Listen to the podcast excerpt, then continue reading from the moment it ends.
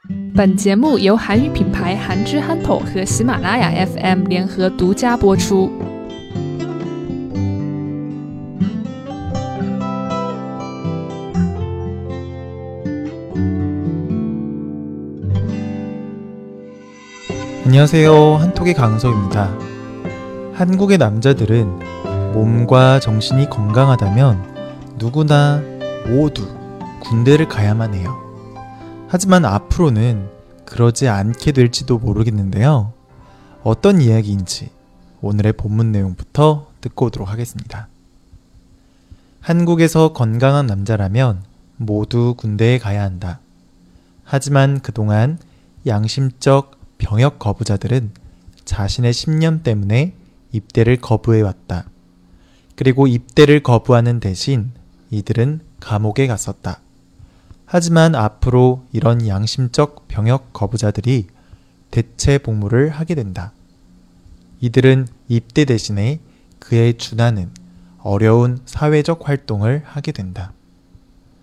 네.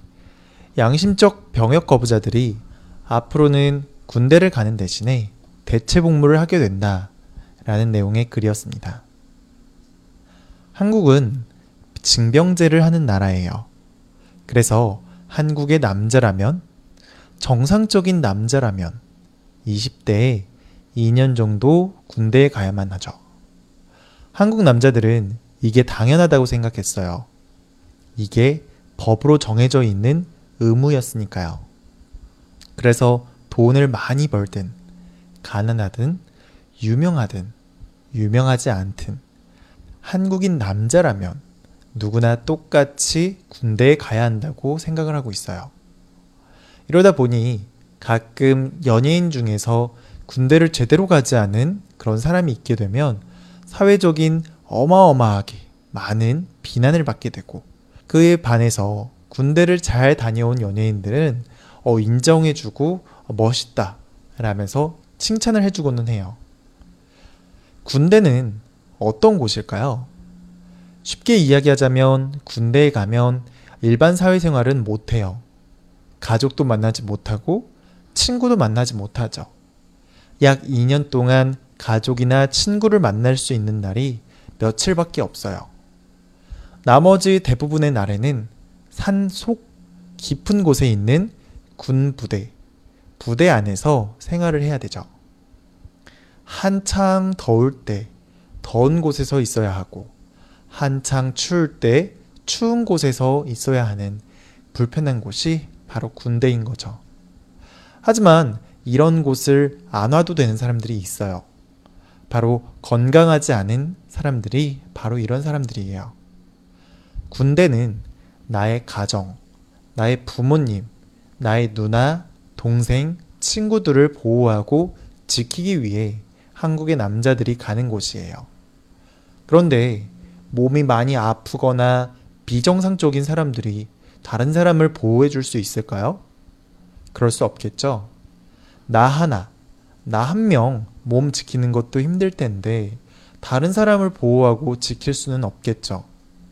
이러다 보니 몸이 아프거나 정상이 아닌 사람들의 경우에는 그 정도를 구분해서 정말로 심한 사람들의 경우에는 군대를 가지 않아도 돼 라면서 면제를 해주기도 하지만 그렇지 않은 경우에는 대체 복무라는 것을 하게끔 하고 있어요. 군대만큼 힘들거나 어렵지는 않지만 사회 곳곳에서 도움이 필요한 곳이 있거든요. 그런 곳에서 활동하는 사람인 거죠.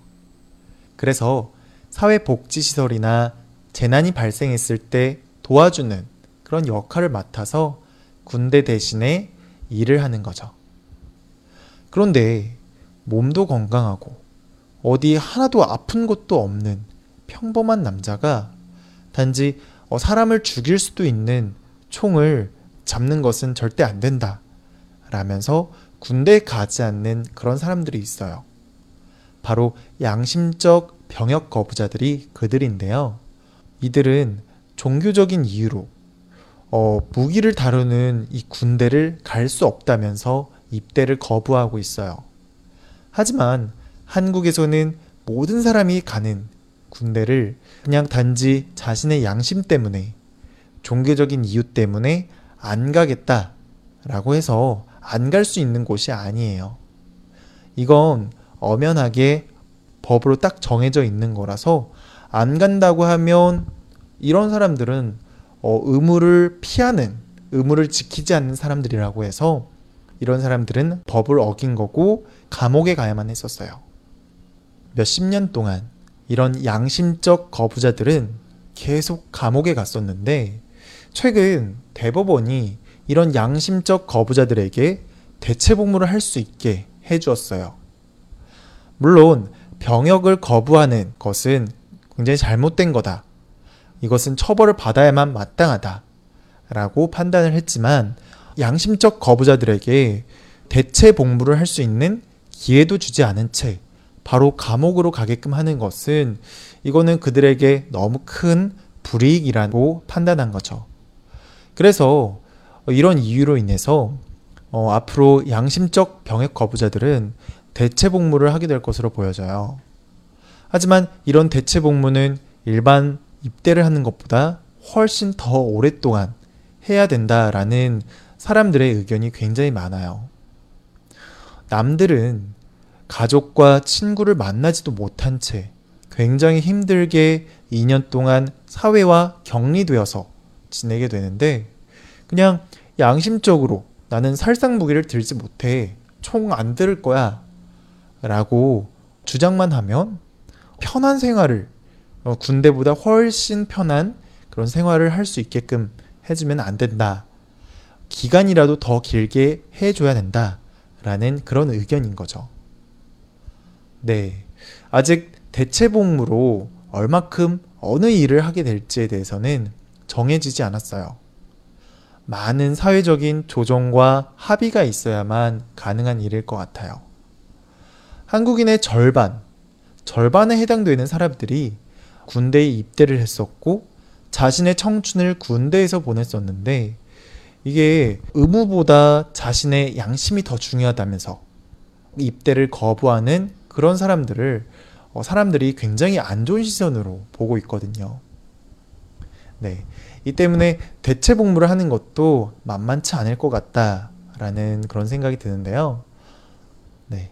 여하튼 이 양심적 거부자들은 여하튼 간에 감옥에 가는 것보다는 훨씬 더 나은 음, 삶을 살 수 있게 되니까 그들 입장에서는 좋다. 어, 드디어 어, 이겼다. 라는 그런 반응이에요. 네. 오늘 내용 어떻게 잘 이해가 되셨나요? 자, 오늘의 내용도 다시 복습하고 오도록 할게요. 한국에서 건강한 남자라면 모두 군대에 가야 한다. 하지만 그동안 양심적 병역 거부자들은 자신의 신념 때문에 입대를 거부해왔다.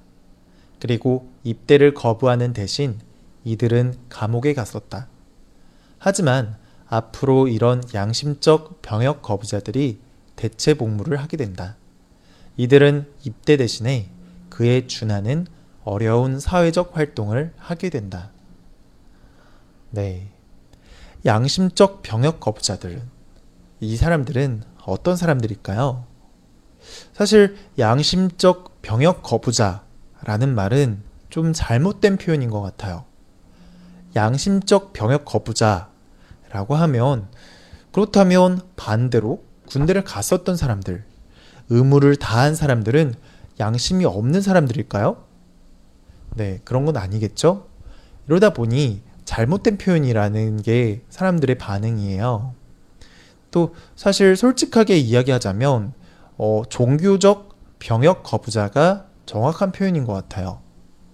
한국에서는 다양한 종교가 인정이 되는 나라예요. 그런데 그 많은 종교들 중에서 어느 한 종교단체에서 유독 이런 병역 거부를 하고 있어요. 그래서 그동안 이 종교의 사람들은 몇십 년 동안 몇백 명에 가까운 사람들이 감옥에 계속 매년 이렇게 가게 되고 또 이렇게 완강하게 거부를 해왔던 거죠. 그래서 어, 이 사람들은 종교적으로 병역을 거부하는 것이 아니라 나는 이게 양심적으로 거부하는 거다 라면서 주장을 해왔던 거죠. 그래서 뭐 이 사람들이 이렇게 양심적으로 거부를 해왔다. 그래서 이 사람들의 이제 주장대로 양심적 거부자들이라고 이제 표현을 했었지만 솔직히 말하면 양심적 거부는 아니고 종교적 거부였겠죠. 네. 아무튼 이런 주장을 하는 그들도 어느 정도 그들의 입장을 이해할 수는 있어요. 소수의 의견, 아주 작은 의견이지만 어, 한국에서는 그런 작은 의견들도 굉장히 중요하게 받아들여지고 있거든요. 하지만 모든 사람들이 군대를 가고 싶어서 간 건 아니거든요. 의무니까, 나의 가족을 지켜야 하니까 어쩔 수 없이 한창 바쁘고 성장하고 한참 일할 때, 젊을 때 2년이라는 굉장히 오랜 시간 동안 군대라는 곳을 간 거예요. 사람들이 바보라서 군대를 가는 게 아니라 돈이 없어서 군대에 가는 게 아니라 한국의 남자라면 모두 어, 갔으니까 나의 가족을 지켜야 하니까 어쩔 수 없이 희생을 한 건데 어, 그런데 법원의 판정 그리고 양심적 거부자들이 군대를 안 가도 대체 복무를 충분히 할 수 있다.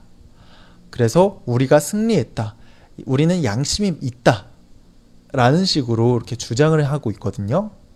그러다 보니까 한순간에 군대를 갔다 온 사람들은 양심이 없는 그런 사람처럼 분위기가 몰아가지고 있는 거예요. 이러다 보니까 어, 군대를 갔다 온 사람들 뿐만 아니라 그들의 가족들 대부분의 한국 사회에 있는 많은 사람들이 굉장히 이 부분에 대해서 안 좋게 생각을 하고 기분이 굉장히 나빠하고 있는 그런 상황인 거죠. 네. 오늘은 한국의 양심적 병역 거부자들과 또 이것에 대한 이슈, 그리고 일반 사람들에 대한 반응에 대한 이야기를 해드렸습니다. 오늘 내용도 어떻게 잘 이해했는지 모르겠네요. 오늘도 고생 많으셨고요. 저는 다음 시간에 다른 이야기로 찾아뵙도록 하겠습니다.